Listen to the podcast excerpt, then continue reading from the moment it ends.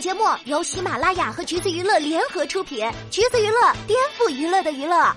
Hello，大家好，欢迎收听橘子新鲜报，我是橘子君钓儿。在还有姐妹没搞清楚创造营二零二零的赛制之前，首次排名就猝不及防的公开了。在出道位的七位依次分别是希林娜依高、陈卓璇、郑乃馨、张艺凡、刘些宁、姜真宇、王艺瑾。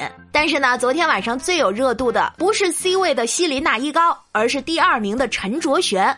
话题陈卓璇太敢说了，竟然还稳居热搜榜的第一，直到今天都没掉下去。说实在的，他确实是值得这个热搜，因为他实在是太敢说了。他应该是选秀史上第一位喊话赞助商的吧？他在发表感言的时候就直接说了。为什么其他学员有中插广告拍，而我一次都没有？我想问问所有的赞助商们，是我站的还不够高吗？第二觉得这应该都可以列为内娱选秀的名场面之一了，在场的学员们也都惊到合不拢嘴，就连鹿晗都是一脸的诧异，黄子韬明显也是感受到了震惊。有人觉得这姑娘是完美迎合了节目的理念。敢，我有万丈光芒，甚至还有人给他 P 了个图，把他 P 到各种雪山、大厦，甚至外太空，上面写着“是我站的还不够高吗？”甚至还有用这个句式玩梗的。当你找不到对象，没有很多朋友，你问问你自己，是你站的还不够高吗？不过钓儿其实并不觉得这个梗好笑，陈卓璇完全不怕大家对他有什么另样的眼光，后采的时候反而大方的表示。我既然站在这个位置上，我就该得到我该得到的。喊话貌似也是有用的，反正呢，在播出的节目里面，我们是看到了他的中插广告。但是这番话也是引起了不小的讨论。有网友觉得他敢说敢争敢争取，其实挺棒的。但是大部分的声音还是出于质疑：他是来用舞台证明自己的，还是来拍中插广告的？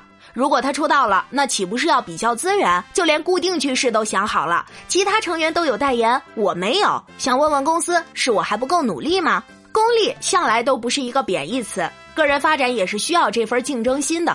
但是呢，在女团中，功利心过强的话，就很容易打破整体的和谐。而且目前还只是选秀阶段呢，大家难道不应该把重点放在实力提升上吗？而不是在意谁去拍了中插广告？而陈卓璇的大胆发言，这还没完呢。他又说自己的目标不是这一百零一位女生，而是行业内所有的歌手、所有的艺人，包括台上的四位教练。他说我们应该一起做比较。听到这句话的教练们显然都大吃一惊，而学员们一个个都表示：“哇，太猛了，有点意思。”陈卓璇的目标真的是还蛮远大的。而在知道自己是第二名之后，他更是直言：“我从不喜欢二这个数字，所以接下来会竭尽全力和创始人一起向最高的位置发起冲击。”那第二就想 K Y 一句啊，你不喜欢二？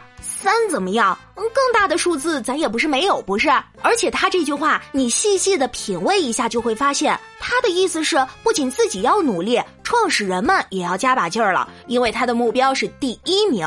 说到这里，是不是还有不少路人对陈卓璇感到陌生呢？其实啊，他也算是选秀回锅肉了。二零一六年参加超级女声，获得了西安赛区的冠军。同年又加入了女子演唱组合超级女团，并以组合的形式继续参赛，最终获得了全国总决赛第十五名。但是啊，他所在的这个组合也真是有够糊的，没多久就解散了。之后就参演了网剧《陈情令》，不少人认识他也是因为这部剧。陈卓璇在里面饰演阿晶。这个角色还是挺讨喜的，虽然戏份不多，也不是主要的配角吧，没怎么出圈，但总算是因为昨晚的事情，让路人真正记住了他的名字。只是呢，热度有了，口碑却一落千丈，评论里几乎都是质疑，说他太狂、情商低等等。甚至还引来了他以前的同学朋友们的爆料，反正基本上没人夸他，都是在疯狂 diss 他。关于这件事儿，其实调儿想说，把自己的野心说出来没有错，毕竟谁还不能有个目标了？但是评论里为什么几乎百分之九十的人都在嘲呢？还是有原因的。首先，最大的问题就是他目前的实力还配不上他的发言。有野心是好的，有目标也是对的，但是建立这些的前提是要先看清自己的实力。论唱功，创造营的实力 vocal 真的是不少，像希林娜依高、郑乃馨、王艺瑾等等，不仅迎来了大家的好评，就连一些嘴毒的知名乐评人也都对他们寄予厚望。陈卓璇呢，在其中算是唱的不错的，但是也没有特别突出。论舞蹈实力吧。只能算得上是还可以，也不是让人感觉很炸的舞旦。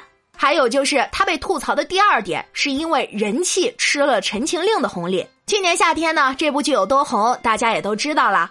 配角都很受欢迎的程度，甚至还推出了陈情男团。而陈卓璇虽然存在感不是很强，但是好歹参与了这部剧啊，所以就有很多陈情令的粉丝为他投票。不过呢，真正打头氪金的忠实粉丝还是少了点儿，在各种能量排行榜上名次并不高，甚至有的都没他名字，根本就是查无此人。所以这可能就是没有中插广告的最大原因了。而且很多广告商都比较喜欢那种有亲和力的女生，陈卓璇呢是那。那种偏冷的气质会有一点距离感。不过，即便现在被嘲成这样，陈卓璇应该也是不在乎的吧？毕竟他的胜负欲是真的很强。他自己说：“可能我外表看上去柔柔弱弱的，但其实是个很有胜负欲的狮子座。确实，他每天都在逼自己做到完美，而且不希望对手不争不抢，说话也给人一种很强势的感觉。”教练问他心中的位置是第几名，他直接说：“最高的中心位，第一名。”其实不光是陈卓璇了，其他的好几位学员都是这么真实的表达了内心想法。最刺激的就是和第一名西林娜依高之间的火花了。陈卓璇说完，向更高的位置发起冲击之后，微微一笑，甜美中带着攻击性。而此刻，节目组把镜头给了西林娜依高，她也抿嘴笑了一下。这个之间的火药味儿，不知道各位听众老爷们感受到了吗？而问陈卓璇最想知道谁的成绩时，他直接说西林娜依高。镜头又是在两人之间疯狂切换，但是呢，西林娜依高并没有迎战。宋茜问他想不想知道自己的成绩，他说不想。既然本人还不愿意尽快知道名次，宋茜呢便让陈卓璇换一个人。万万没想到，他直接挑衅的说：“你不想知道啊？你怎么这样啊？”这一块真的是绝了，瞬间就有一种女团扯头花的味儿。但是面对陈姐的微笑威胁，西里娜依高还是小小的怂了一下，以撒娇应万变，等会儿嘛。当然啦，西林娜依高也不是示弱，后台被踩时，她说比较之下自己会略胜一筹。你强势，那我也不是闹着玩的呀。估计可能是鹅开窍了吧，这期正片硬是剪出了宫斗剧的感觉。也有人怀疑陈卓璇是在熬耿直敢说的人设，但其实啊，调儿觉得应该并没有。他说话一向都很直接。比如小组训练时点名朱主爱，因为老师教完跳舞，朱主爱就回宿舍了，只跟编导一个人说，没有通知组员。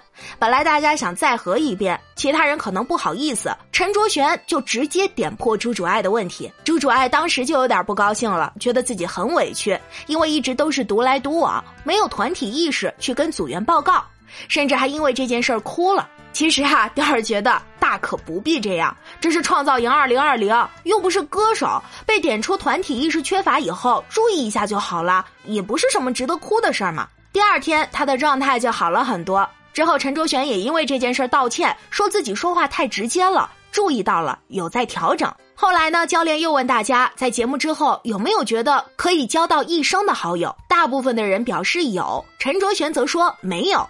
他说交到了很多朋友，但不确定是不是可以一生的。这一点啊，调儿其实是赞同的。毕竟才相处没多长时间嘛，确实是很难笃定对方会成为自己一辈子的好朋友。毕竟一辈子那么长，即使是小的时候跟自己相处了十几年的发小，也很难说在未来的十几二十年里还有没有联系了。总之，陈卓璇是有点想说啥就说啥。黄子韬骗他排名是第九名，陈卓璇直接说幼稚。后来可能觉得不妥吧，又对黄子韬说对不起。之前参加《梦想的声音二》时，他也跟这会儿差不多，公开自己喜欢的导师的特征。华少在一旁配合猜测是谁，但是还没等华少重复一遍关键词呢，他就直接打断人家说：“好了，不用猜了，我觉得你应该猜不出来。”华少当时就懵了。但是瞬间反应过来，怼了回去。别说华少了，就连导师海泉他都敢怼。海泉说他看着是一个挺清新的女孩。陈卓璇歪头一笑，没等导师说完，就抢话说：“那你可能想多了，老师。”海泉突然一愣，看似开玩笑的说：“现在的孩子都这么聊天吗？聊不下去了。”这么说话确实是挺容易得罪人的。其实呢，自从他参加创造营二零二零以来，就有不少疑似同校的学生陆续爆料。说他参加超女有了几千粉丝之后就趾高气昂，来学校都是墨镜口罩全副武装，在学校里的人缘也不太好。有一次在校园歌手比赛上，他为了活跃气氛，把帽子丢了下去，结果呢被台下的同学扔了回来，甚至还有很多人在喝倒彩。后来也有同学出来夸他，说他看似高冷，其实挺害羞的。大学的时候对舞台就挺认真了。其实呢，钓儿觉得这种爆料评价啊，有一点见仁见智的感觉，可能是事实，也可能掺杂着个人情绪。不过陈卓璇在学校里出名也是真的。从高中就多才多艺，拿过校园歌手大赛的冠军。去了上海海事大学后，更是风光无限，是班长，还作为新生代表发言，获得过优秀干事的称号，并在新生歌手大赛中获得冠军。新生主持人大赛里也是获得了最佳人气奖。所以啊，在节目中会这么强势且有信心，也就不意外了。毕竟是一路拿着各种奖走过来的。不过啊，有一句话说得好：“人外有人，天外有天。”陈卓璇当下的综合实力在创里确实是不算拔尖儿，即便是从各种训练花絮也能看得出来他挺努力认真的。但是在实力还没有足够出彩的情况下，就说出这一番话，势必质疑的声音也会大过夸赞吧。而在他看来的豪言壮志，也很有可能会变成大家眼里的口出狂言，被嘲也是避免不了的。所以呀，敢表达野心是好事儿，但是在这之前，也请先斟酌一下自己的实力，会更好哟。好啦，各位听众老爷们，对于这件事儿又是怎么看的呢？欢迎在评论区留言，跟我们一起讨论吧。今天的节目呢就是这样了。如果你想获取更多有趣的娱乐资讯，欢迎搜索关注“橘子娱乐”公众号，时髦有趣不俗套，就在橘子新鲜报。我们下期再见喽。